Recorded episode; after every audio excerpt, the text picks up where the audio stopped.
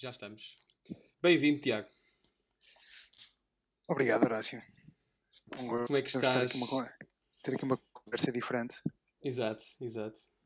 Como é que estás hoje? Sinto-me bem disposto, aqui com a entrada da primavera, desconfinamento a começar a acelerar, finalmente. Finalmente. Acho que abre aqui abre aqui um novo dia nesta noite escura que foi o, a pandemia. Uhum. Olha, e hum, o que é que tens pensado ultimamente? O que tenho pensado? Muita coisa. Tenho, tenho pensado bastante sobre a estrutura da língua. Hum, interessante. E tenho refletido sobre isso, tenho andado a investigar um bocadinho as, as línguas mais antigas que conhecemos. Uhum. Perceber que há aqui uma, há uma estrutura milenar que,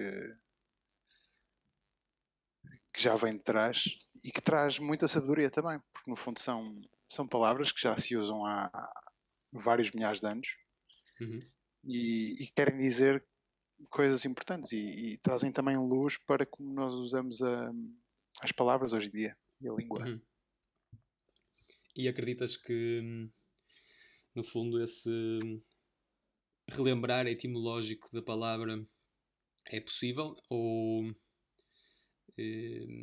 aquilo que estamos a tirar de, de, das palavras, eh, fazendo a sua etimologia, são novos significados à luz daquilo que poderiam ser eh, os seus significados originais? Eu, eu como engenheiro, fico um, um bocadinho irritado com uh, a etimologia que é tão desrespeitada. Uhum.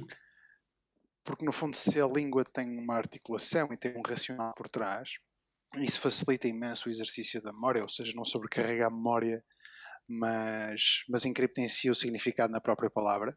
Uhum. Ah, porque não manter isso e, e porque insistir em, em, corromper palavras ou em aceitar e normalizar a corrupção de palavras com o tempo? Eu uhum. percebo que a língua evolua, mas uh, nem toda a evolução é necessariamente boa. Uhum.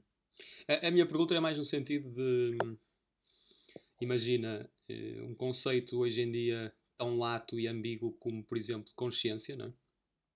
Uhum. Eh, ainda hoje em dia esta palavra que está viva, por assim dizer, e no, na sua máxima força, eh, causa uma ambiguidade gigante entre pessoas diferentes, entre regiões diferentes, é? entre correntes diferentes, entre estudos científicos distintos.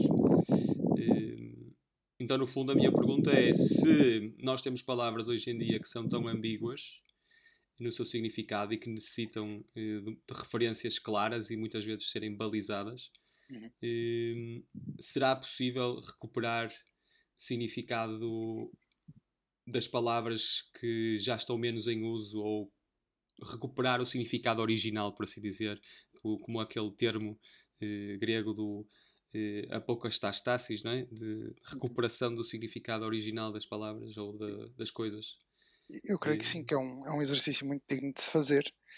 Um, uma coisa que descobri recentemente, o hebraico, não é? que é falado pelo, pelos habitantes de Israel, uhum. que voltaram à sua pátria após uns bons milénios, um, eles restauraram a, a, a, língua, ou seja, uma, era uma língua morta, o hebraico, sensivelmente. Claro que havia Yiddish e havia outros dialetos que derivavam daí, mas voltaram a falar uma língua morta. Uhum. Ou, seja, esse exercício nós achamos que não é tão fácil ou que não é possível, tipo, o que está morto está morto, mas é possível abaú e, e voltar a usar uma língua que se julgava morta. Uhum. Portanto, sim, isso de recuperar o significado antigo das palavras é sem dúvida um, um exercício muito digno. E, e, e, obviamente que requer um, um esforço muito consciente. Uhum.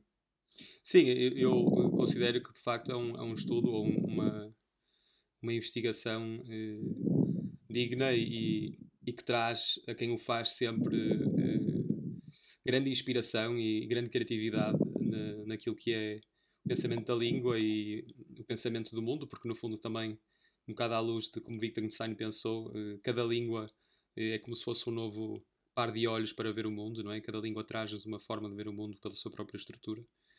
E, mas ao mesmo tempo a pergunta que fica é: será que esse, que esse hebraico que foi recuperado é o mesmo hebraico? Quase como aquela anedota de será que se eu tiver um barco viking num museu e ele for uh, apodrecendo e for recuperando, uh, tirando as peças antigas e colocando novas, ao final de algum uhum. tempo, quando já não restar nenhuma das peças antigas, será que é o mesmo barco viking ou é outro, não é? É o, é o problema do barco de Teseu, não é? O, Exatamente. É conhecido. Exatamente. Uh, que vai substituindo e quando, onde é que está a linha que separa entre ser a mesma coisa, mas é isso podemos alargar a metáfora para os nossos corpos, que supostamente substituem todas as células de 7 em 7 anos, não é? Portanto, será que somos nós? Exatamente. E será que, hum, e, no fundo, é uma questão que abrange eh, não só a língua, mas mais a questão de identidade, não é? Eh, onde é que está o espírito, o, o zeitgeist da língua, o zeitgeist de, de, o nosso zeitgeist, a nossa identidade, onde é que, onde é que isso está? Está realmente numa estrutura um, um quanto geométrica que tenha um significado e uma referência? Um, ou é algo que ultrapassa isso, não é? Uhum. Mas é, é sempre é uma pergunta que, que, formula imediatamente as dimensões a que, a que, pensamos. Ou seja, se pensamos só na dimensão material, então sim, não somos os mesmos, uhum. nem o barco é o mesmo. Mas no seu conceito que existirá certamente noutra dimensão, uhum. uh, continua a ser o barco. Continua uhum. a apontar para a mesma realidade primitiva. Uhum. Embora essa realidade primitiva tenha sido alterada materialmente ao longo do tempo, mas uhum. existe pelo menos essa dimensão para, para fazer, no fundo, a prova dos nove. Sim, quase como as típicas quatro formas de leitura, não é? Em que temos a leitura literal, que seria aí, em alusão ao que estás a dizer, a material, mas depois as superiores que são mais simbólicas, não é? Que, eh, no fundo, essa língua, esse corpo que muda, é mais uma metáfora do que propriamente, e aqui uma metáfora no sentido meta, ou seja, no sentido ulterior dessa dimensão ontológica, eh, do que propriamente a referência eh, mais estanque e mais eh, material, como tu dizes. E mesmo pegando no, aqui no, no belíssimo nome que escolheste para o teu podcast, Anamnese, uhum. uh, em poucas sílabas conseguimos dizer uma coisa muito mais complicada, que é o trazer de, de volta à memória, ou puxar uma memória no, no, fundo simplifica, ou seja, quando se usa a, a, língua, a língua é bastante bela, porque uhum. permite esboçar uh, movimentos bastante complexos, às vezes numa só palavra, e numa palavra uhum. que não, não, tem que ser assim tão grande, não, é? não, não tem que se aglutinar esternocleidomastoideu, não é? não temos que aglutinar sim. em dia. Sim, sim. Sim, e, temos casos de, de um pensamento idealista, pode-se dizer, perante a linguagem, de muitas tradições em que certo tipo de linguagem só era usado de um ponto de vista eh, mais sagrado e, e, e, no fundo haveria outras linguagens para usar de uma forma mais profana. Penso, por exemplo, no sânscrito, não é? Como uma língua eh, usada mais para aquilo que é eh, a casta dos brahmanides e, e, e na uhum. parte de, dos rituais e de como é pensada a língua enquanto eh, um ato de magia, um ato de manifestação eh, de um mundo eh, pré-material para um mundo material, não é? Num mundo eh, ainda uhum. potencial para o mundo atualizado, o mundo do acontecimento. E, e sim, sem dúvida que é, uma, é, uma, é, é, um, é um tipo de disposição perante a língua que, que ressoa muito comigo. E, e, interessante, ver, interessante ver como eh, quanto mais parece, parece eh, ser, no fundo, corrompida a linguagem, como tu dizes, e, e no fundo não dando peso àquilo que as palavras significam, ou melhor, não, não encarando o significado das palavras como consequentes na vida material, e como ela também parece entrar numa decadência, não é? E perder a sua força. Parece que esse uhum. é, é, quase um, uma profecia que se cumpre a si mesma perde, perde a sua magia. Concordo contigo. Uhum. Acho que existe um, um, efeito mágico, até os próprios, uh, nom, uh, os próprios termos evocar e invocar uhum. passar para vós, e esse passar para vós é que se cada palavra fosse um, um feitiço de certa forma, porque Uhum. invoca magicamente, ou seja, porque não, não, não estamos a mexer no mundo material, estamos a mexer no mundo supramaterial uh, e, puxa esses conceitos e, e, começa a construir uma coisa. É como se fosse como que nós vemos nos filmes e, e, na ficção científica, ver o que é, que é magia, ou na fantasia, o que é que é magia. Uhum. Que ver coisas incríveis a acontecer, coisas que não, não fariam parte dos movimentos naturais. Por isso, sem dúvida. E, e a, a, linguagem tem um espaço para o, para o, sagrado e para o profano também.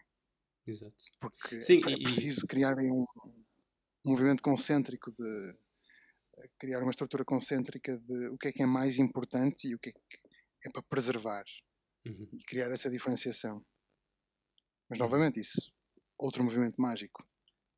Sim, e, e, e à medida que falas, uh, lembro-me de duas coisas. Uma, de como a magia pelo menos vista como, como os gnósticos a viram, é mais um processo uh, análogo ou de analogia do que outra coisa, não é? Ou seja, é uma ação de co-criação, uma ação de, em que nós nos tornamos uh, co-criadores com, com o universo e, com, e usando o termo gnóstico com Deus, não é? Aqui o Deus como figura uh, criadora. E, e, sem dúvida que as palavras têm esse, esse, esse potencial, aliás é difícil de pensar eh, a nossa espécie e aquilo que é a experiência da consciência humana sem a linguagem. Eh, talvez seja a linguagem aquilo que, na, que mais nos distingue eh, de outros seres, pelo menos seres terrestres, pela sua complexidade, pela sua conversibilidade, pelo seu poder de construção, o seu poder de de execução uhum. para além daquilo que é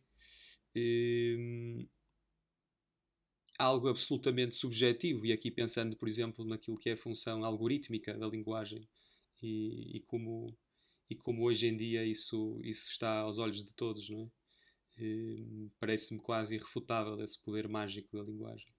E ao mesmo tempo que, que, que falavas entre essa separação entre o, o sagrado e o profano, um, fica a questão: existe realmente essa separação eh, entre o sagrado e o profano? Eh, ou deverá existir essa separação? Eh, ou se existe essa separação é por alguma confusão nossa? o que pensas tu? Aqui, e pegando no, no início da, da tua eu não vejo que a linguagem é o que nos separa. A linguagem sim é uma, separa-nos, mas é uma manifestação daquilo que nos separa. Uhum. E, e, o que nos separa pode ser visto como uh, a razão, uhum. Que podemos ver como logos e, e tem diversas manifestações. Portanto, a linguagem é uma articulação, uma materialização desse efeito. Uhum. Vejo que sim, que é, é a pergunta de, de deve o sagrado e o profano existir na linguagem é, é, uma pergunta normativa. Eu concordo que seja normativa, ou seja, deve existir, deve ser assim. Uhum a linguagem, sendo uma dessas manifestações da razão, é também instrumento de separação e é importante separar, mesmo sendo monista, ou seja, é importante separar porque senão não conseguimos criar um contraste ou, ou, dar importância a uma coisa. Porque se tudo é importante, nada é importante. Hum. E, e, criar um espaço sagrado, criar palavras sagradas, criar materiais ou certas eh, localizações, certos topos sagrados, uhum. um, isso é importante. Porque diz: este local não se pode fazer isto, não se pode fazer aquilo. Este uhum. local representa esta realidade. E é essa manifestação da nossa ação, ou seja, de como nós controlamos o instinto da parte animal em nós, que nos diferencia. Uhum. Portanto, tornamos-nos mais humanos fazendo esse tipo de diferenciações. Uhum. Sim, eu, várias questões que me surgem. Um, em relação àquilo que, que falávamos em, entre a diferença entre aquilo que é a experiência de ser humano e a experiência de ser outro ser que, que não nós e, e, e o que é que está de diferente. Sem dúvida que a linguagem é mais um sintoma do que algo substancial. Um, mas parece-me que a razão também não é propriamente eh, o cerne da questão, parece-me também uma consequência dessa diferença. Eh, talvez uh, poderíamos pôr em termos mais de. Parece-nos uh, normal pensar de que outros seres têm consciência a um certo nível. mas aquilo que parece ser realmente diferente de nós para outros seres é que a nossa consciência, de alguma forma, é refletida. E ao ser refletida, ganhamos uma espécie de um eu, um, uma percepção sobre nós mesmos eh, que nos separa automaticamente do mundo, não é? Essa, esse quase buraco negro em que a consciência se dobra sobre si mesma e, e concentra-se num ponto eh, em que nós nos tornamos eh, a entidade que observa o universo a partir do seu próprio centro, não é? E que reconhece isso, que, que reconhece que existe, eh, que se ouve, por assim dizer, não é? Então, no fundo, aqui, usando termos mais eh, modernos, talvez do, do, século passado, entre eh, a consciência e a inconsciência, é? eh, talvez esses dois termos caibam dentro daquilo que é a consciência usada no termo inglês consciousness, né? porque em inglês existem as três, as três variações, unconscious, conscious e consciousness. Então, os dois primeiros parecem caber no terceiro, quase como formas de, ou estádios de percepção dessa mesma consciência. E, e nós parecemos ter os dois de uma forma muito evidente, principalmente aqui mais foco na parte do, do consciente, do conscious. E, e talvez outros seres, pelo menos por aquilo que nos parece uh, na nossa relação com eles, não terem essa, esse, esse, ponto de refletividade. Então, esse ponto de refletividade, no fundo, é o que, é o que causa essa, essa separação nossa do mundo, de um ponto de vista de entender que existem mais do que um ser, nós e os outros seres, não é? esse, essa, essa, essa tensão dialética que presente no, no pensamento há, há, muitos anos do, do uno e do múltiplo, não é? E, e de como isso realmente ser o, a partir daí que surge a racionalidade, aqui a racionalidade entendendo como aquilo que é o, o pensamento de duas coisas, o médio entre duas coisas, o rácio de duas coisas. Então, eh, parece-me a mim que é, que é esse o ponto fundamental de, de, de diferença de, entre nós e outros seres pelo menos aqueles que nós estamos mais eh, comumente habituados a relacionar-nos. E, e sim, e, e em relação ao, ao, ao segundo ponto eh, que falavas entre o, o, sagrado e o profano, parece-me que sim, a nível funcional é, é, é evidente que, que hoje em dia isso, essa separação é, é, é eficiente e, e, e, realmente tem um propósito benéfico. Eh, mas eh, entendo eu que é possível um dia Hum, que essa separação termine, que no fundo essa, esse, esse local sagrado, esse topos sagrado se, se, se, consiga expandir a um ponto em que o profano já não exista mais. Claro que isto é sempre um, uma visão utópica, no sentido em que entendo que a consciência da nossa raça consiga evoluir ao ponto, eh, ou ascender ao ponto, não querendo usar um termo eh, mais temporal, de, de, conseguir realmente viver todos os dias e todos os momentos e fazer tudo como se fosse algo sagrado, como um ritual. Seria um bocado complicado imaginar como seria a vida sem, sem o profano. Uhum. Especialmente pela nossa natureza caída nesse aspecto. Ainda muito imperfeita e teimosamente imperfeita. Muito difícil transcender isso a parte da consciência acho que é algo exclusivamente humano. A própria etimologia da palavra, con, ou seja, com, com mesmo, né? isso que a parte do conhecimento, essa razão, uhum. é algo que precisa de ser manifestado. Não, Sim, não aqui, aqui, aqui podemos estar a falar de duas coisas diferentes, porque sem dúvida, se formos balizar o termo eh, de uma forma tão restrita quanto essa, eh, que sim, que não, é, não faz sentido aplicá-lo a outros, a outros seres. Agora, se formos falar num termo mais amplo, como está hoje em dia a ser usado de uma forma mais corrente, em que entendemos quase como aquilo que foi entendido como alma ou como mente em, em séculos passados, aí já faz, já faz sentido. Eh, faz sentido ao ponto até, aqui num ponto de vista panpsiquista ou, ou adveita de pensar quase o mundo como um campo de consciência uh, último em que tudo advém daí, não é?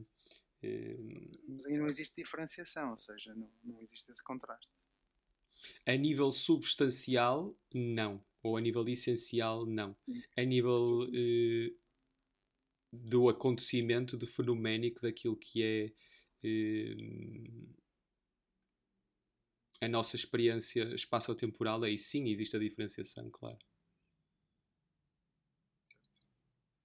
Mas eu também pergunto-me se essa amplitude nos serve corretamente, ou seja, se abranger a consciência, o conceito de consciência para querer dizer outras coisas, uhum. um, se isso serve ao propósito de nos transportar mais para algo mais próximo da verdade. Talvez não, talvez não. Em, em português, de facto, como um, não existe este, esta extensão como em inglês de conscious para consciousness, um, é difícil não ser demasiado ambíguo uh, falar nesse termo. A diferença entre consciência e consciente um, aquele que o é, não é? É aquele que pratica, que, uhum. está com o conhecimento, que é um só com o conhecimento, ou que uhum. revela. Uhum conhecer. Isto é algo muito do Gênesis, não é? Usava-se muito? Usa-se muito nesse livro, parte de conhecer o bem, conhecer o mal, conhecer estas coisas e conhecer aquelas coisas. Isso é, é o que nos distingue, no fundo, é essa impressão. Isso e o livre-arbítrio, não é? é? É a impressão divina em nós. É aquilo uhum. que nós podemos constatar que não vem bem daqui. Porque observamos os, os fenómenos naturais, observamos os fenómenos animais e outras criaturas. E não encontramos isso. Só, só encontramos isso em, em nós mesmos. Sim, essa parte da consciência é, é algo, uma manifestação do, indivíduo, da sua natureza. Que vem em parte de Deus também. Sim, é um pouco difícil também falarmos daqui, de como é a experiência de, de outros seres que não nós, não é? É difícil eh, a, a nossa observação é sempre hum, objetiva e não subjetiva. Eh, quase como aquele eh, clássico da filosofia de What is like to be a bat, é? de como, como é ser um, um morcego, é algo impossível para nós de, de realmente pensar. Então, a mim parece-me difícil fazer esse salto de, eh, pelo menos de uma forma categórica, de de afirmar que nós, que nós somos os únicos seres com capacidade de conhecimento. Mas aqui temos que recorrer, de certa forma, epistemologicamente, àquele empirismo bíblico de uma árvore conhece pelos seus frutos. Ou hum. seja, temos que reconhecer que não temos, eh, não conseguimos sentir tudo, percepcionar hum. tudo, pelas outras perspectivas, o que seria provavelmente uma, uma adulteração daquilo que nós achamos que é a percepção. Uhum. Um, por isso, temos que conhecê-los pelos seus frutos. E se, se, não vemos de forma consistente uma revelação de consciência ou essa manifestação de outras coisas, temos que concluir pelo menos pelas aparências. E senão fica tudo em demasiado em aberto. Em, em que sentido é que, que não vês eh, provas de disso noutros seres? Ou que provas necessitarias tu? Eh, falas a nível tecnológico, por exemplo, ou construtivo?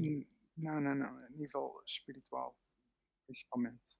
E essa é, é a distinção clássica, ou seja, tinhas falado em, em, alma, mas eu gosto muito de, de, ir pelos purismos linguísticos, de distinguir entre ânima, entre alma e, e espírito, espíritos. Uhum. São coisas diferentes, porque a ânima, não é? de onde vem a palavra animal, está animado, ou seja, mexe-se mas mexe-se uhum. por instinto. As, eh, as, plantas também se mexem, certo? Mas não com o sistema muscular que o animal uhum. tem. Um, mas, mas de qualquer forma mexem também, estão animados. Uhum. Mas é, não é como se fossem puramente determinísticos, mas digamos que não existe ali um, um livre-arbítrio um, observável. Ou seja, um gato não, não faz jejum uhum. porque quer contemplar um sagrado. Uhum um gato não se refreia, um gato, um cão, um elefante, uma planta não se refreia eh, de algum bem para tentar purificar, para tentar representar alguma coisa. E isso provavelmente é a manifestação mais pura de consciência. Porque hum. aí cria-se mesmo esse espaço sagrado e profano e é diferenciado no comportamento também, ou seja, na prática.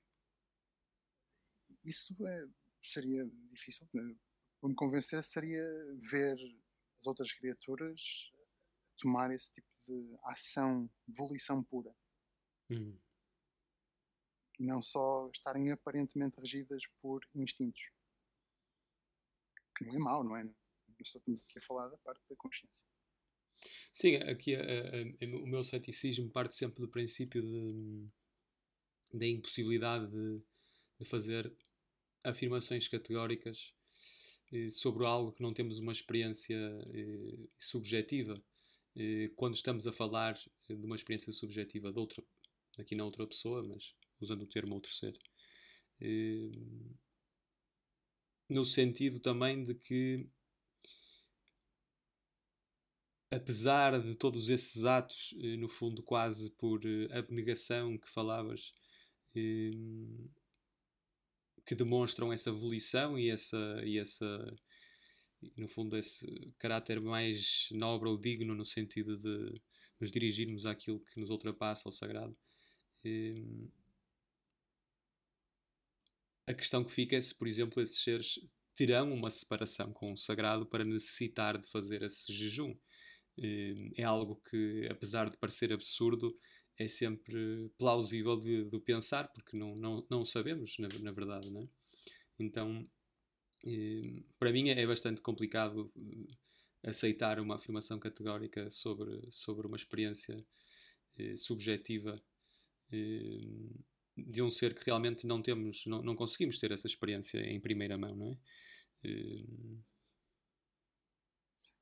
não estamos lá dentro, certamente, não estamos dentro do, desse animal, dessa planta, dessa, dessa, criatura, para poder dizer, ah, sim, claramente não está vazio de espírito. É? Sim, e, e digo-te e, e digo isso com experiências que, que tive, eh, que no fundo não servem para fazer nenhuma afirmação eh, ou nenhuma conclusão àquilo que estamos a falar, mas eh, abriram-me de facto para, para, este, para este ceticismo.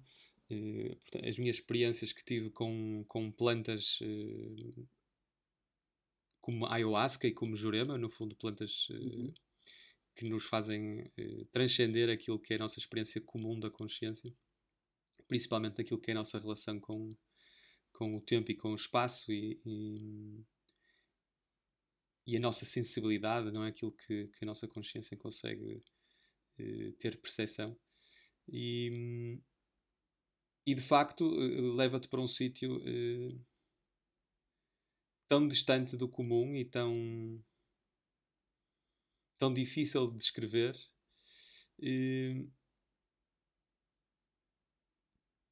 que é muito complicado não porque é de certa forma quando, quando estás nesse espaço parece haver uma hum, um conhecimento implícito de que hum, todos os seres, de alguma forma, têm de facto consciência, que todos os seres de facto estão ligados e que essa diferença entre eles não é substancial e que apenas a experiência de consciência é totalmente distinta e de que hum, quando tu próprio estás nesse, nesse estádio. Hum, essa experiência é absolutamente dis distinta daquilo que é a tua. Então, eh, quando regressamos, é difícil afirmar que, que a consciência é isto ou aquilo, tendo em conta aquilo que são as nossas, as nossas limitações do, do cotidiano, enquanto a nossa experiência do cotidiano.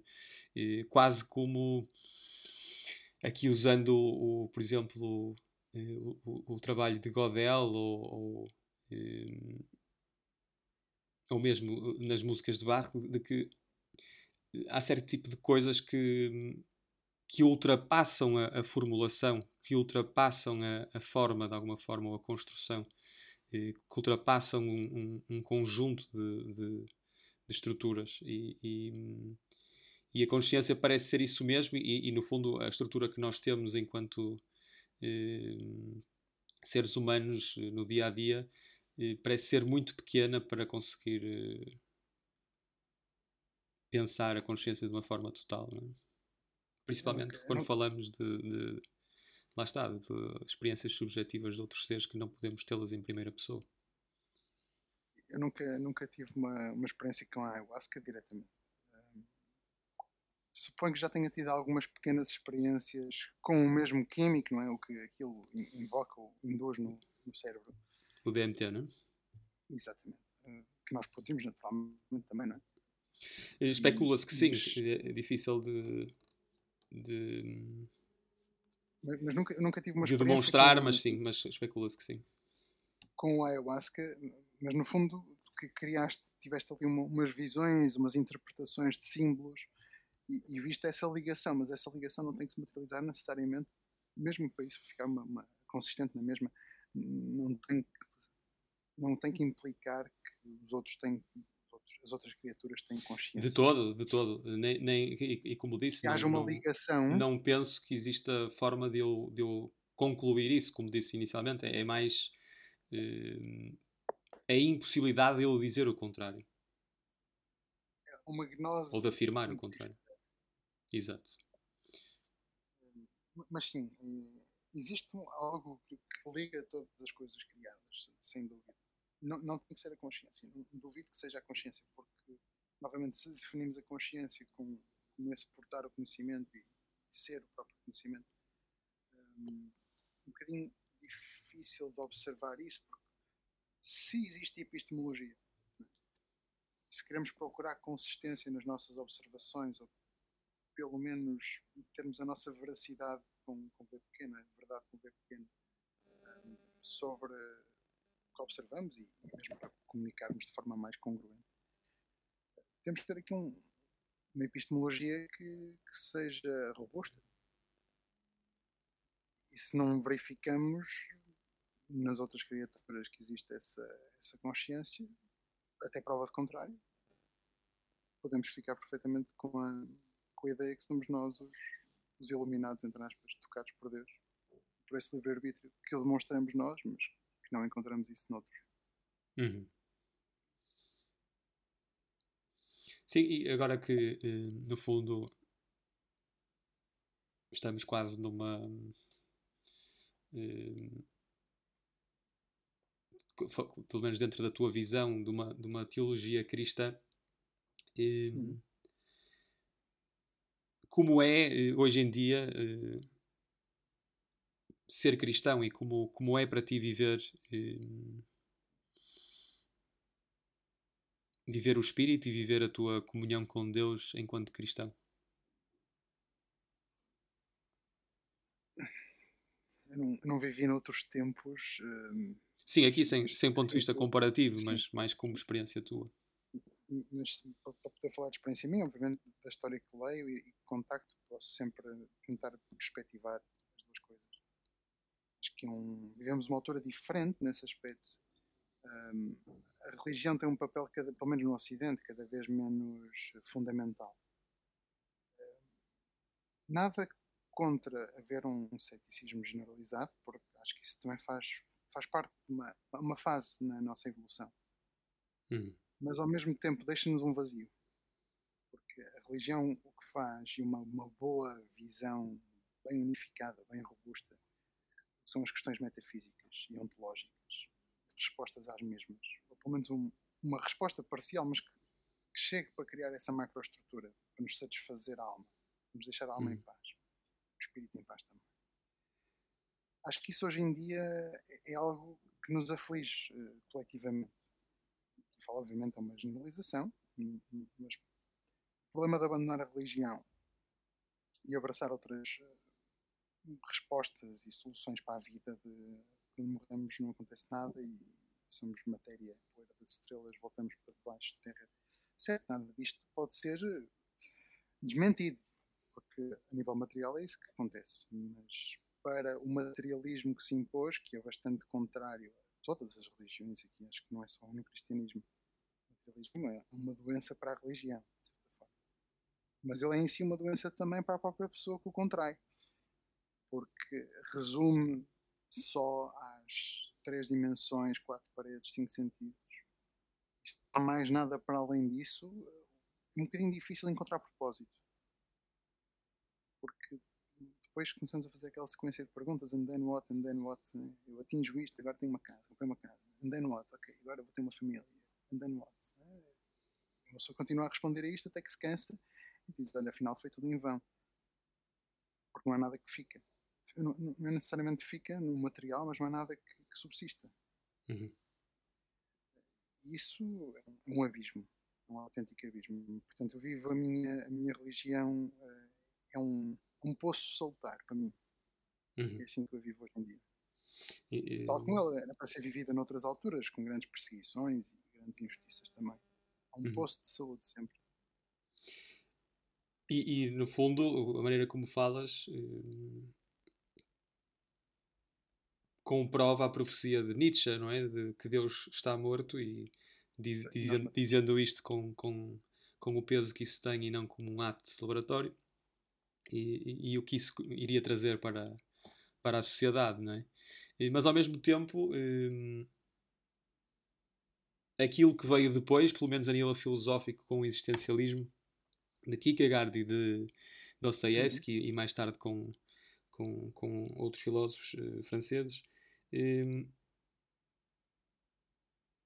Aceitar antes de olhar para o abismo ou antes de enfrentar o abismo uma doutrina, seja ela qual for, de um ponto de vista ideológico, seja ela uma doutrina cristã ou outras religiões ou mesmo eh, políticas, mas que sejam co coerentes e completas, não encaras como um suicídio filosófico, o que usando o termo mesmo usado por eles? Absolutamente. E o Nietzsche, quando diz isso, não é, como disseste bem, não é celebratório, não é. É que fixe, agora podemos passar à próxima fase. Acabou-se esta peta gigantesca, de certa forma. Uhum. É, é, quase uma marcha fúnebre de, de, matamos uma parte de nós mesmos também. Uhum. Mas, mas não... Constata o Deus está morto. Sim, sim, diz. Mas no, no aceitar, como eu dizia, de, um, de, um, de, uma, de uma doutrina, não consideras isso ser um, um, um suicídio filosófico? É aceitar uma religião. Portanto, uhum. não, não, não tem que ser. Não tem que ser. Aliás, eu acho que é um movimento até bastante filosófico nesse aspecto. Hum. Porque quer dizer que estamos à procura de algo mais. É um movimento consciente.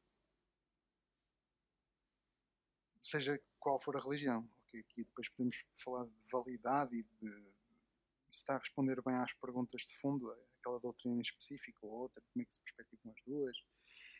Um, mas isso é diferente. Agora, acho que não ter a religião ou trucidar a própria religião um movimento para encontrar Deus, isso é que seria antifilosófico. Hum. Não sei. Sinceramente, estou, estou cético perante essa, essa posição, pelo menos naquilo que, que significa a filosofia enquanto disposição ao questionamento do, do, do ser e do, e do mundo. Não, ou seja, a nível pessoal, sendo eu um crente e sendo eu uma pessoa de fé, e, encaro mais esse esse render ao abismo enquanto fé em algo maior do que nós, um ato absolutamente escandaloso e sem sentido. Certo, é isso mesmo. E, e, e, e pronto, e, tomando esse, essa, essa descrição, eh, é de facto, parece ser um, um, uma espécie de suicídio filosófico. No entanto, um, o seu oposto parece ser um inferno, não é? Parece ser um, um absoluto inferno. Um, em que, usando a, a, a, metáfora que usaste há pouco, que não dá frutos absolutamente nenhums. E, mas é, é interessante pensar esse, nesses termos enquanto essa constante tensão entre fé e questionamento. Certo? E mesmo teorias mais, mais contemporâneas, nós no fundo tendemos a, a polvilhar uh, as nossas teorias mais correntes com as inovações tecnológicas. Isso vê-se muito também na evolução da linguagem. Uh, que agora gostamos muito de usar palavras como simulação e, e computação. Principalmente uhum. na simulação, que há, há uma teoria que anda a circular cada vez mais. Né? Uhum. Vivemos numa simulação e que. Uh, mas o que é que isso quer dizer? Que se implica? Uhum. O que isso modifica? Então há esse mundo ulterior uh, onde existe o, o, criador dessa simulação e, e, pergunto também se ele vive também numa simulação. Então se vive, vamos continuar. E mais uma iteração até chegarmos a um ponto em que existe um criador definitivo. Então afinal uhum. havia Deus. Afinal não, não, era o abismo. Sim, e há, e há questões bastante hum, problemáticas nesse tipo de teorias. Uh ponto número um, se, fal se falamos em simulação e se, e se, queremos dizer uma simulação algorítmica, eh, volto a, tocar em Godel e na impossibilidade de, da emergência de consciência através de, de, de, algo que seja algorítmico, de algo que seja eh, construído através de uma linguagem ainda que matemática. Eh, Penrose, por exemplo, que, que abordou isso de uma forma uh, interessante no, no Emperor's New Mind e no Shadows of the Mind, demonstrou isso mesmo, de que há algo na nossa consciência, na nossa compreensão, que ultrapassa uh, aquilo que é algorítmico. E aqui usando o exemplo, por exemplo, de se nós perguntarmos uma máquina de Turing eh, qual é o número natural mais alto, ela não para a não ser que coloquemos um protocolo. E, e no fundo, aquilo que Gödel parece nos eh, dizer, ou na implicação da sua teorema da incompletude, é de que não existe um protocolo dos protocolos que consiga englobar todas estas questões eh, matemáticas sem que eh, esse protocolo dos protocolos se torne eh, incoerente ou frágil. Eh, então, ou é incompleto ou é incoerente. Eh, então, para mim, pelo menos, torna-se óbvio de como é impossível, eh, a nível algorítmico, fazer eh, emergir essa compreensão. Ehm, porque para nós, a nossa experiência subjetiva, apesar de, de não de não conseguirmos apontar o que é que isto é, temos uma compreensão imediata daquilo que significa eh, o número mais alto natural, ou seja, aquilo que é o infinito, não é? E... Mas aqui o que é engraçado, por acaso é muito interessante essa analogia, Horácio. De que, que adianta perguntamos a uma máquina qual é que é o número natural mais elevado que existe se o conceito primordial está no 1, não é? O 1 que se desdobra em 2, que se desdobra em 3 uhum. e uhum. assim sucessivamente. Tudo bem que o, o n, para tender para infinito, eh, será uma diferenciação muito tardia e mais complexa desse 1. Mas a verdade que está para ser entendida sobre os números reside no 1. Uhum. Ou seja, se, de que é que adianta irmos para mais infinito se a resposta está no 1? Uhum. E, e transpondo isso para, para a religião é a mesma coisa. É, é procurar essa, essa origem e essa nossa pátria primordial uhum. e esse topos onde residíamos anteriormente. Porque sentimos desajustados. Acho que é um, uma componente humana também sentirmos desajustados, ou seja, que há algo aqui que, que não está completo. Uhum. E se nós temos essa noção, não foi dentro da prisão que, que, que a formulamos. Ela veio ex ante, portanto, veio, veio anteriormente. Uhum.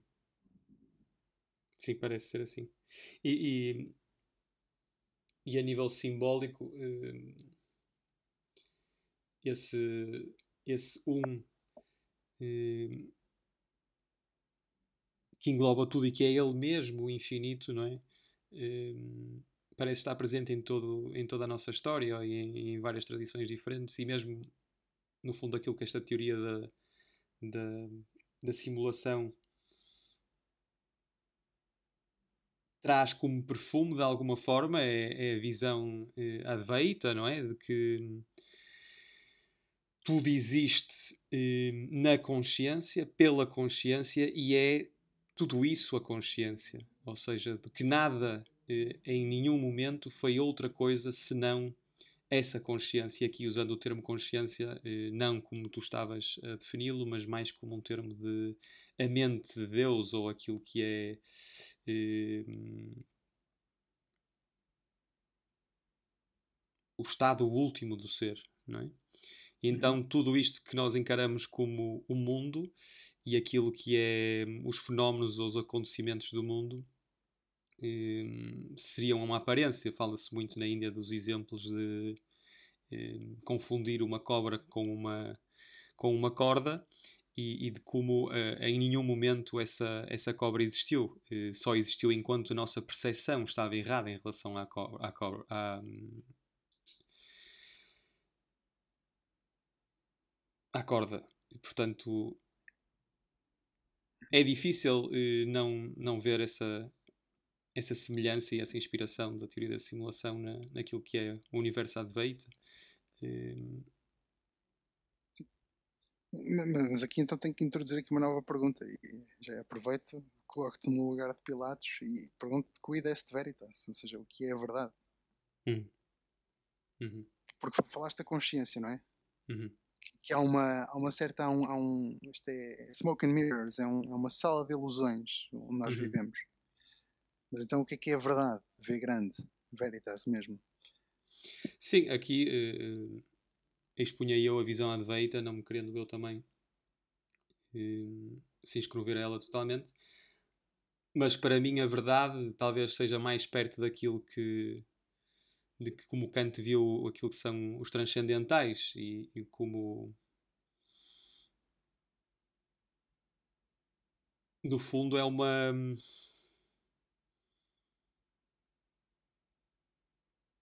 como o transcendental é também parte desse uno. É uma expressão desse, desse ser último, desse.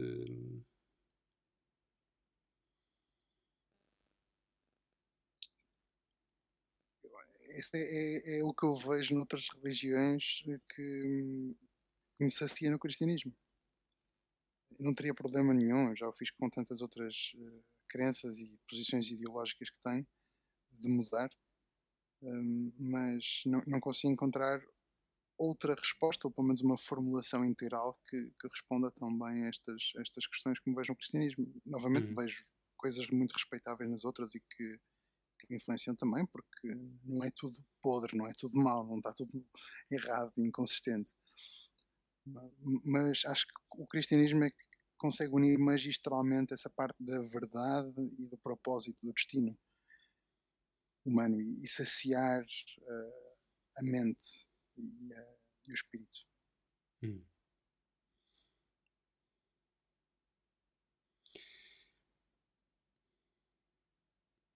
Em, em, última instância, para mim, o transcendental ou os transcendentais fazem sentido. Hum, porque todos eles, portanto, tanto a verdade como o belo, eh, o bom, tudo isto parece ser tão próximo desse, desse ponto central, desse uno, eh, tão próximo de, da arqué de Platão, de, das ideias perfeitas, que hum, circunscrevê-lo ou, ou colocá-lo hum, num espaço e no tempo é sempre quase uma encarnação desse, desse transcendental e, e aí torna-se sempre contextual e, e, e, já não está no seu estado mais puro. Então, de alguma forma, também encontro este,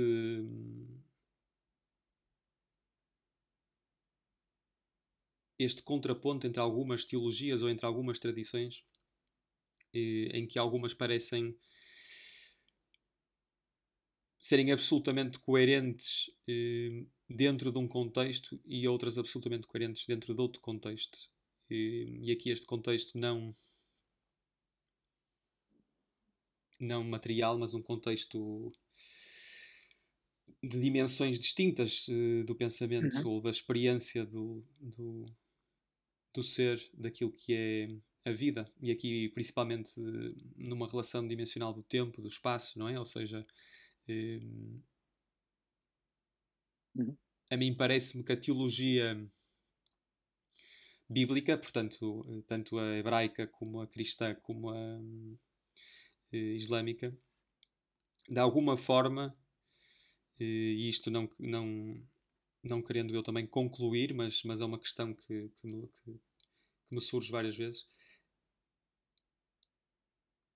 parece dar uma visão sobre aquilo que é a experiência do divino e principalmente na descrição de, do que é o divino e do que é o mundo, de um ponto de vista mais eh, espaço-temporal. Enquanto outras tradições, como por exemplo a, aqui a tradição que já falei, a Advaita, eh, me parecer falar de uma experiência do divino e daquilo que é o divino, daquilo que é o nosso mundo e o ser, de um ponto de vista menos temporal. Ehm, e então, para mim, torna-se, não digo fácil, mas torna-se possível digerir e integrar eh, essas, eh, essas duas correntes ehm, de uma forma mais harmonizada por intuir, eh, claro que sempre passível de, de estar errado, eh, que estão a falar da mesma coisa. Aí consigo, consigo sentir. Um, mas ao mesmo tempo há partes em que, em que não, não há compatibilidade. Uhum. Eu não conheço tão bem essa, essa tradição para, uhum. para poder eh, comparar diretamente, por exemplo, com o cristianismo.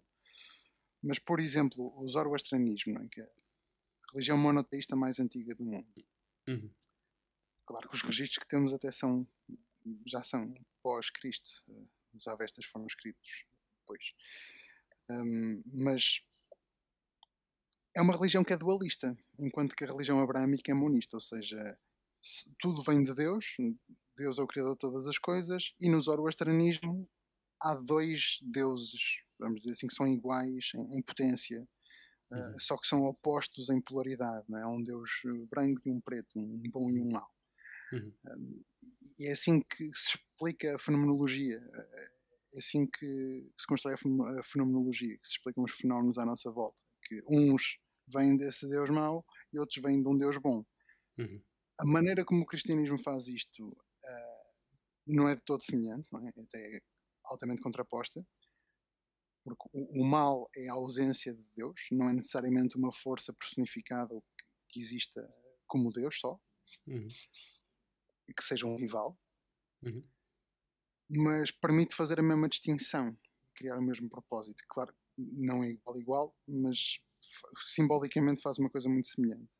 O problema que se impõe em um, optar por dualismo é que então qual deles é que eu devo eh, qual, é, qual dos dois deles é que é digno da minha da minha oração porque são os dois igualmente potentes ou seja se eles vêm de uma mesma fonte inicial que era o tempo que era o caos isso não, não conheço tão bem a teoria Zoroastra mas, mas sei que eles vêm de, um, de, uma fonte só não é porque os dois não aparecem só do uhum. nada Uh, então esse mais alto é que seria o, o, objetivo da adoração, mas esse mais alto em si é bom e mau ao mesmo tempo. Uhum. Portanto, não seria perfeito.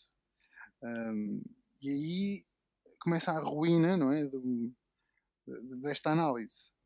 Portanto, para manter essa consistência, dá para representar as coisas de maneiras até muito diferentes. E uma perspectiva completamente diferente. E em muitos pontos vai fazer o mesmo propósito simbólico, mas na, na coerência, na articulação, acaba por colapsar se começarmos a fazer perguntas em demasia ainda assim, esse, essa análise parece-me a mim está num, num, numa dimensão horizontal daquilo que é o bem e o mal, por exemplo, ou seja, voltando, por exemplo, a essas experiências eh, que eu já tive de diferentes e, e, e, não querendo aqui colocar o termo qualitativo mais altas, mas é aquilo que parece ser, parecem ser experiências de facto uma ordem superior a nível de consciência, que vem uma compreensão de facto de que aquilo que nós tomamos como bem e mal, aquilo que nós uh, tomamos como moral, não é bem assim. Ou melhor, não é bem na ordem ou na dimensão que nós colocamos que realmente é bom e mal.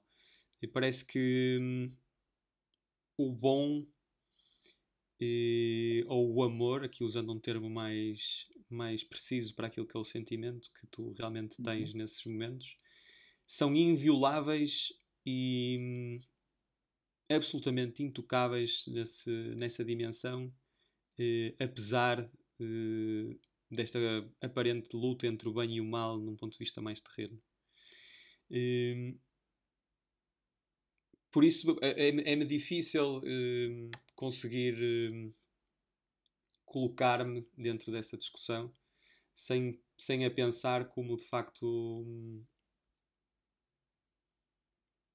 presa ou limitada a, uma dimensão e que se calhar estamos a, em última instância, a falar de coisas que são de outra dimensão. E, e, por exemplo, também tocando naquilo que é o pensamento de uma religião monoteísta e uma religião politeísta, também me parece uma análise hum, questionável no sentido em que quando pensamos em religiões politeístas, pensamos muitas vezes naquilo que é cultura hindu e, e aquilo que é a minha compreensão dessa cultura é que, em última instância, não é politeísta. E, ou seja, o último o último estado do ser, aquilo que seria o, o, Deus mais alto, se quisermos dizer,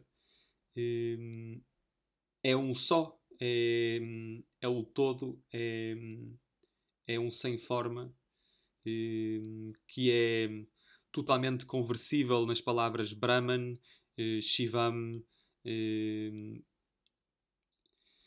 Tudo isto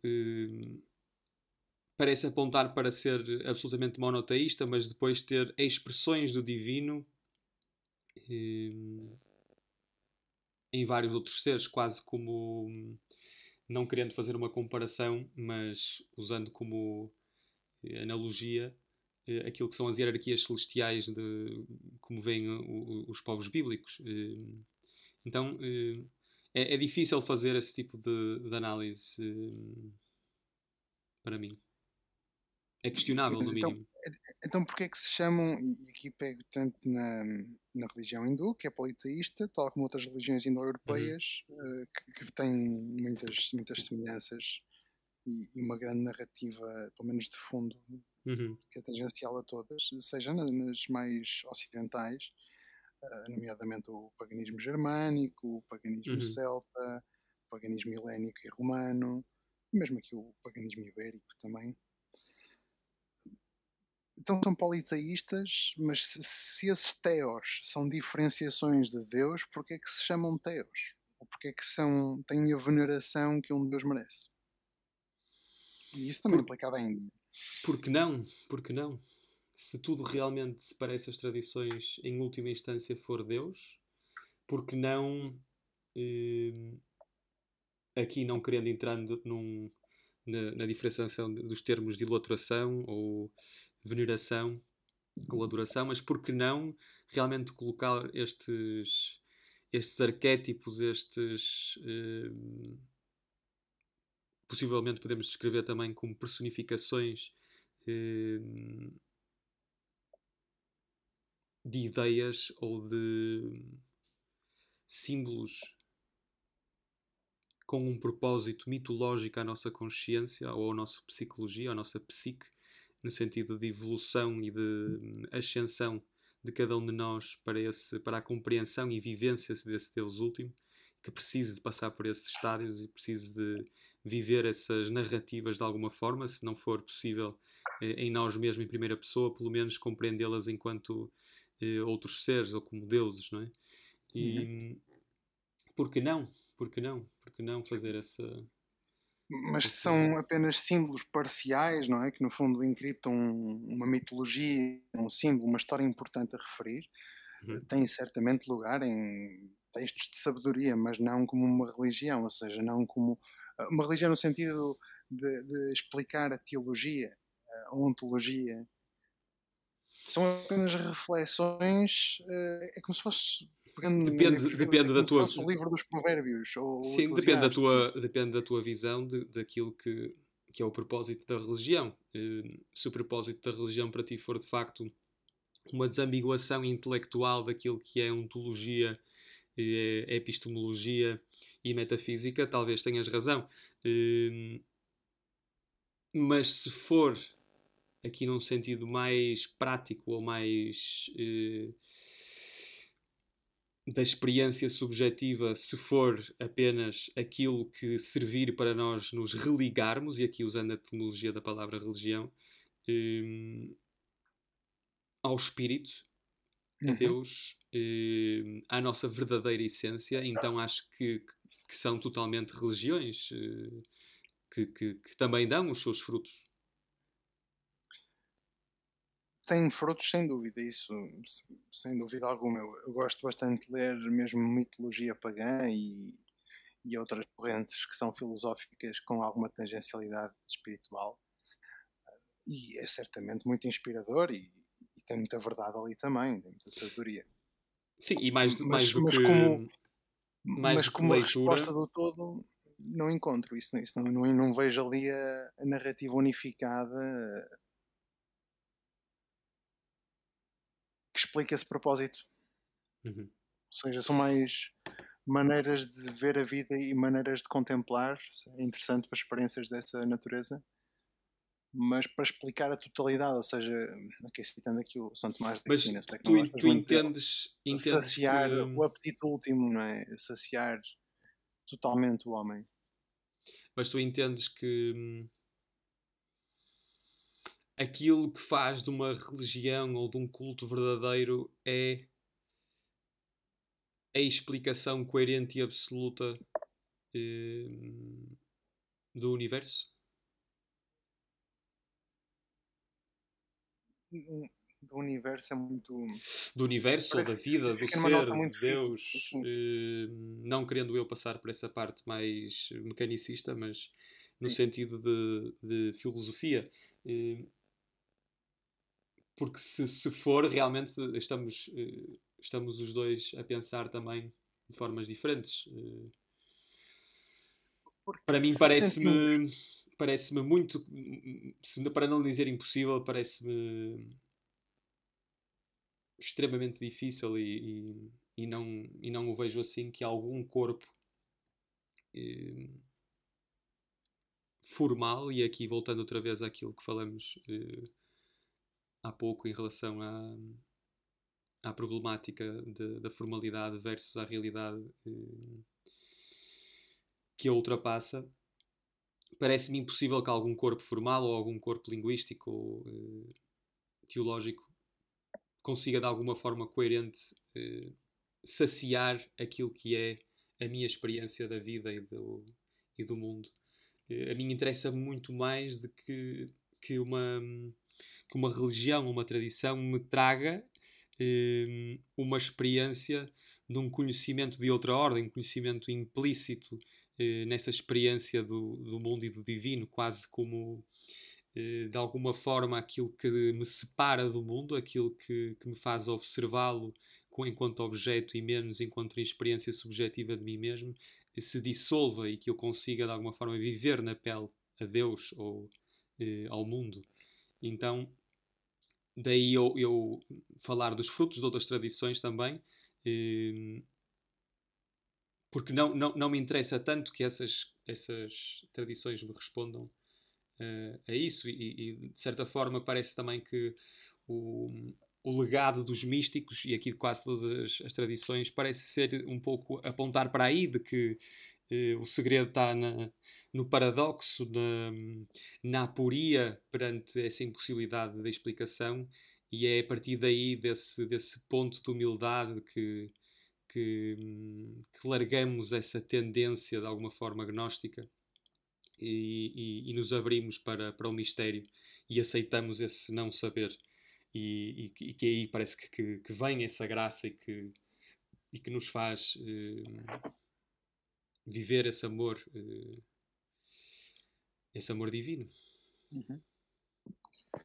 Então, ao mesmo tempo, são apenas histórias parciais que contêm sabedoria, que, que vertem sobre nós um, um prisma novo de análise mas que em si, mesmo na sua soma, não dão a resposta total. Tudo bem com mistérios, é suposto haver mistérios.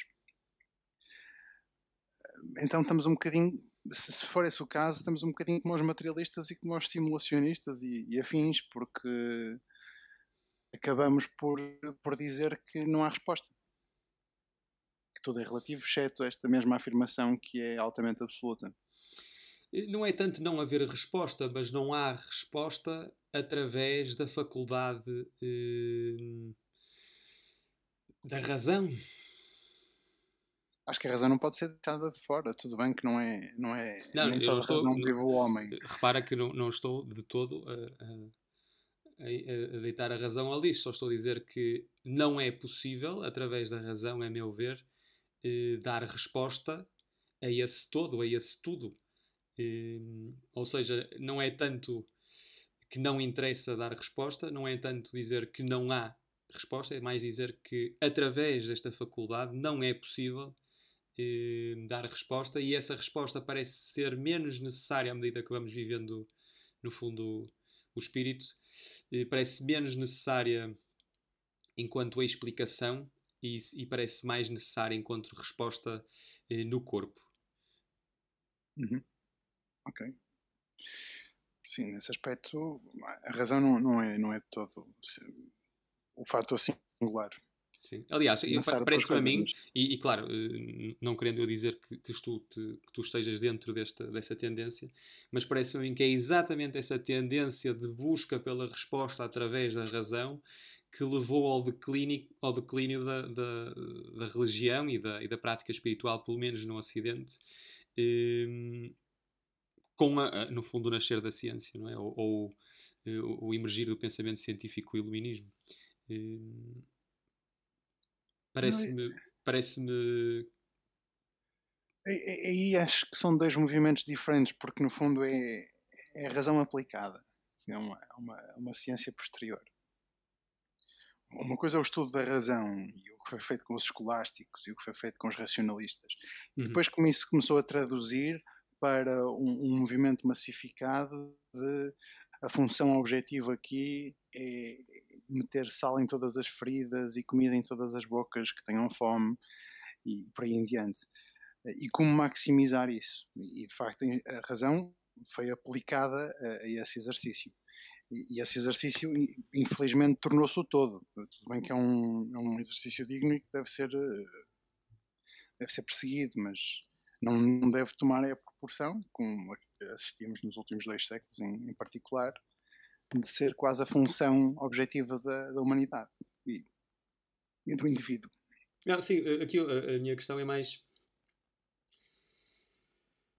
Repara que hum, a dificuldade de digerir as revoluções científicas que, por exemplo, a Igreja Católica teve um, demonstra uma tendência de levar de uma forma absolutamente literal aquilo que é a sua explicação cosmológica.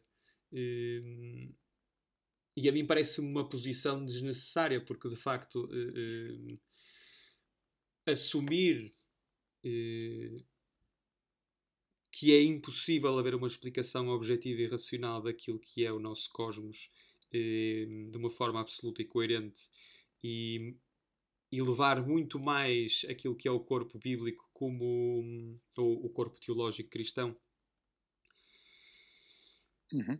como uma cosmologia do espírito e como uma visão eh, não querendo usar o termo mitológico como uma forma pejorativa, mas como simbólica que nos permita transcender aquilo que está a ser dito para ser vivido na pele, ou seja, que seja a linguagem mais perfeita para indicar e nos orientar para a transcender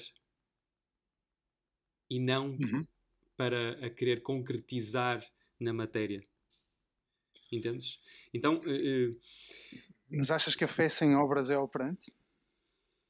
Em que sentido a fé sem obras? Ou seja, se ela não se materializar, se ela não tiver uma praxis, não tiver um não, pragma. Eu, quando eu digo materializar, é no sentido de querer dizer, por exemplo, que a obra do Gênesis seja absolutamente literal. Ou que nós, eh, ao fazermos uma leitura limitada e restringida àquilo que nos é dito de uma forma literal, eh, seja eh, possível de, de, ser verdade. Eh, ou que seja. Mas isso mas isso é, um, é uma caricatura em si, Horácio, porque o, Não, aqui claro, usando, aqui usando, aqui usando o termo. São tradições orais, não são tradições literais. A única tradição literal que eu, que eu conheço é o, é o islamismo. Essa sim é, é, como está à letra e, e, nem um ponto ao lado. Sim, parece, parece, parece uma. A tradição bíblica foi passada oralmente durante milénio, pelo menos, e, e, foi começando a ser escrita e, e foram vários autores e vários livros que condensaram aquilo e tem uma visão una em tradição oral, ou seja, foi quase uma fotografia que se tirou na altura da tradição Mas, oral. repara, repara que isso vai, vai de encontro exatamente ao que eu estou a dizer, no sentido em que essa tradição oral, que está presente em tantas outras tradições, é muito mais dependente eh, de um contexto temporal e muito mais dependente de um contexto hum, entre pai espiritual ou eh, guru ou chama ou o que quiser chamar o padre eh, e os seus discípulos do que propriamente um, um, um tratado universal. E, e, no fundo apesar de parecer absurdo fazer eh, esta comparação do Gênesis eh, no entanto a Igreja comportou-se exatamente com esse absurdo de uma forma literal, no, no sentido de uh, a dificuldade que teve em aceitar uh, revoluções como de Galileu, as revoluções como de Giordano Bruno e, e, entre outros, e no fundo essa, essa tendência, era o que falava há pouco, parece-me ter sido também um, um dos grandes responsáveis de Deus ter morrido, como falávamos há pouco e, de, e dessa fé ter caído em decadência, porque de facto, se eh, a teleologia ou, ou, o ethos ou o mythos da, da, da fé cristã ou, ou, de qualquer outra fé eh, seja essa hum, a explicação cosmológica e ontológica eh, absolutamente coerente e literal, que foi o que parecia querer de alguma forma a Igreja Católica o fazer, principalmente a partir do momento, eh, a partir do, do, da Idade Média. Eh, então, de facto, quando, quando, quando isso fica bem enraizado na, na, na psicosfera eh, mundial, eh, aparecendo a ciência, perde o seu, o seu sentido porque começa a vir eh, uma corrente de pensamento com, com contradições àquilo que era o corpo bíblico eh, aparentemente inquestionáveis, não é? Mas eh, aí acho que isso é uma outra grande caricatura, embora tenhas razão em, em, em num ponto em específico na crítica que faz à Igreja. Eh, não é a Igreja como um todo, porque a Igreja nunca foi esse monolito que, que tanto se gosta de caricaturar. Sempre foi Sim, uma, uma, diversidade muito saudável de opiniões, às vezes menos saudável. Um, foi uma igreja que, que, nos seus dois mil anos, sensivelmente, de história, tem, teve muitas crises internas e muitas crises externas também. Uh, seja com heresias que apareceram, isto ainda no primeiro milénio, nos primeiros séculos uh, após Cristo, uh, e defender-se contra coisas que podem parecer sexo dos anjos, mas defender-se no que é uma linha, um fio condutor que parece estar presente na tradição e querer pensar desse, de outra forma é, é perverter o que está escrito. Uhum. É, acho que isso é um bom movimento. Esse movimento de tentar retificar, de certa forma, tornar reto. e, e manter o que é essencial. Agora, a, parte de, da Terra uh, girar em, em, torno do Sol e não o contrário, embora, novamente, em física os referenciais são irrelevantes, uhum, tudo depende de onde mais a origem, e dá para fazer uh, o contrário, só que é muito mais complicado e inconveniente para cálculos e tudo mais. E tem ali zonas de matemáticas que é muito difícil de modelizar, se metemos a Terra no centro do sistema solar. Mas, de qualquer forma, isso não se encontra na Bíblia isso encontra-se, é uma, uma, derivação, se não me engano, de Aristóteles, um, que foi continuada, porque era, é uma grande fonte de filosofia e uma grande fonte de tradição, por consequência. E, e foi adotado isso. E, infelizmente, uma facção dentro da Igreja, tudo bem pautada numa altura em que havia muita rebelião e muitas uh, correntes a querer fazer as coisas à sua maneira. E, e a Igreja, pelo menos uma facção dentro da Igreja, adotou uma postura muito mais eh, repressora. E isso é muito infeliz, sem dúvida. Sem dúvida. Porque estava completamente errado, ou seja, não estava aqui a defender a verdade e estava a tomar eh, uma causa alheia como causa própria. Sim. E talvez. Agora, no, nos movimentos que fez para tentar corrigir as heresias, que são esses desvios da verdade, ou até apostasias, acho que isso é bastante saudável, porque se não houver um depósito de fé, e uma coisa que seja verdade há dois mil anos atrás e continua a ser verdade hoje em dia, então não vale a pena perseguir. Tudo vai para o lixo. É Mas uma se existe questão, essa verdade, é uma questão difícil. É uma questão difícil de, de responder e não a consigo responder de uma forma tão, tão imediata como tu fizeste, porque mais uma vez esse depósito de fé ao ser colocado eh, de uma forma formal, eh, para mim é sempre passível de estar errado e apesar da inspiração que levou a essa formalização poder estar absolutamente correta. E, e, daí essa, essa tradição oral ser para mim mais saudável do que uma tradição literal. E, e e também demonstra para mim como sintoma pode pode não ser eh,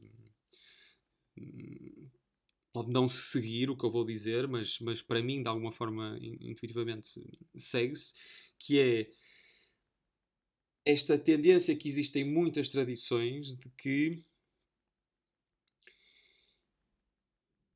temos que chegar a um ponto em que é estanque é permanentemente e eternamente eh, sempre igual. Eh, aqui querendo eu dizer, aqui querendo eu dizer a, a constante, eh, e isto, por exemplo, na linguagem está bem presente o sentido pejorativo da decadência, não é? da palavra decadência e, e, e da morte e, e de, de tudo mais, e de como, no fundo, a maior parte daquilo que parece ser as tendências psicológicas de, de muitas das práticas ou muitos dos ensinamentos de muitas tradições é busca desse desse momento em que saímos deste constante samsara de morte e vida, de ascensão e decadência, de, de transformação. E, e não querendo eu postular que, que isso não, não, não, não, não seja assim em última instância, ou seja, que não, que não exista de facto uma forma de sair e, e de chegar a um estádio de, de não mudança e, e, de, e de perfeição eterna, mas a rejeição que causa e a adversão que causa à transformação, à morte e à decadência é tal que causa traumas e distúrbios a nível psicológico e que não nos permite eh, amadurecer espiritualmente e não nos permite viver eh, o céu na terra, não nos permite viver o, o, o, Deus que está presente em todos nós e a todos os momentos eh, como deveríamos, ou como pelo menos à medida que eu pessoalmente fui me entregando mais e fui aceitando mais essa, esse lado eh, negro, por assim dizer, eh, a minha experiência do, daquilo que eu considero divino ou daquilo que, a minha experiência do amor, por assim dizer, enriqueceu e, e começou a, a, expandir e a abranger muito mais. Então, parece-me de alguma forma que, que essa tendência para rejeitar o, o, a transformação, rejeitar a morte, rejeitar a decadência e querer de alguma forma chegar a uma verdade possível de ser formulada que diga exatamente como é as coisas e hum, chegarmos a um estádio de perfeição que nunca muda, parece muitas vezes mais uma um escape do que propriamente hum, uma fé saudável. Mas novamente, isso é, é uma caricatura de, de, que a igreja é um monolito e há, há coisas que são. Não, repara, que são, repara que eu, que eu não, não, não referi à igreja de uma forma singular, falei de várias tradições. Não? Certo, certo, mas pelo menos no, no que respeita à igreja, eh, a igreja tem os seus dogmas, que não são assim tantos, e é muito, muito cuidadosa, e é uma coisa altamente colegial, emitir e proferir um novo dogma. Tem que ser algo que seja intemporal, eterno. E se contemplarmos os dogmas, acho que é difícil encontrarmos ali eh, esse motivo de repressão do, do que é. Até pelo contrário, é mais uma, uma fórmula mais que provada nesse aspecto para nos aproximarmos desse amor. Porque é preciso fazer certas, certas escolhas. Não se pode uhum. ter o, o bolo e, e comê-lo ao mesmo tempo, como diz o adágio em inglês. Muito bem. Estamos perto de terminar. E, no entanto, a nossa conversa ficou claramente eh, nem a meio. E muitos outros temas ficaram por, eh, por ser falados. Para quem não sabe, eu e o Tiago gravamos esta conversa, ou melhor, tentamos gravar esta conversa eh, na semana passada, mas infelizmente houve um problema com a gravação e perdemos 90 minutos de, de conversa. E, e como elas são sem tema e são espontâneas, são irrepetíveis, mas com pena minha não, não vamos tocar hoje em muitos, muitos dos temas que tocamos na semana passada. Eh, como a política, a história, eh, a educação, que são Sim. temas bastante interessantes quando tomados com a sua devida profundidade. E, portanto, te convido eh, para fazermos uma segunda conversa proximamente para podermos voltar a tocar nisso tudo. Claro que sim, conta comigo. E, e foi de facto uma conversa muito diferente. Eu estava à espera que se calhar íamos íamos tentar repetir. A, gravitar exatamente para os mesmos temas. Mas não, foi muito diferente. Um, uma conversa tão interessante que, que, infelizmente agora está perdida no tempo, só nas nossas memórias é que resta. É verdade. Mas sim, é conta, verdade. conta comigo, conta comigo para, para novas conversas também. Que bom. Olha, faço-te só um pedido de, de uma recomendação tua. Uh, do que quiseres. Podem ser livros, podem ser filmes, pode ser música, arte, aquilo que tu quiseres recomendar para nos inspirarmos, seria, seria ótimo.